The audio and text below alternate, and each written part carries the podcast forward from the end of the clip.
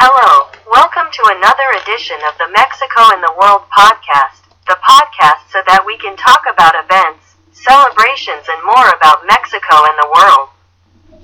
This time we are going to start with the commemoration of All Saints' Day.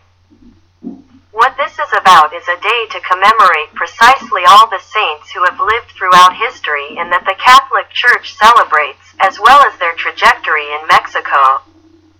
In addition to celebrating all these saints throughout history, the tradition is that it is the return of souls of those little children who have died to visit their relatives is a great tradition not only as I mentioned to celebrate the saints but those little souls of the children who return to accompany their loved ones. There is also the Day of the Dead that as you know in Mexico it is a culturally very important tradition and that has been expanding.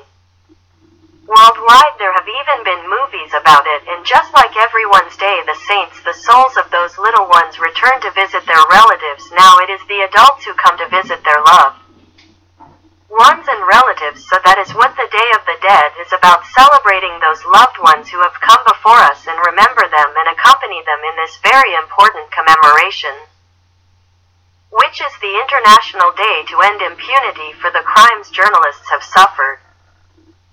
Very important, especially in certain countries like Mexico, because here in Mexico, even the journalists often fear for their life, and as we unfortunately know, they even lose their lives for carrying out their work. They are threatened, as I told you, they even lose their lives due to the problem of freedom of expression, or for example, due to drug trafficking, etc. They are silenced, and not only in Mexico, in the whole world, so it is important to fight so that there are no more crimes against journalists and also that there is no impunity for these crimes. S that there is against journalists, we are also going to remember what is the World Day of what is the remembrance. Planning and strategy and others against tsunamis, this is very important so that everyone, especially those who may be at risk in matters of tsunami who live on the coast are aware and know what to do.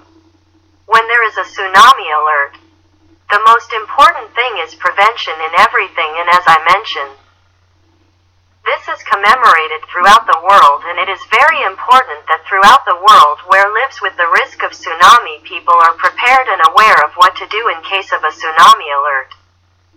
This is all for the moment as we always leave the issues on the table so that we are aware of them, we talk about them, we reflect on them and we do not want to say goodbye without thank you for listening to us and remind you of our social networks email.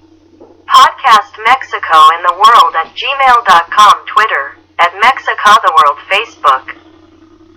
Podcast Mexico in the World, YouTube, Mexico and the World. Thanks again for listening to us, and we look forward to seeing you in our next edition. Thanks, bye.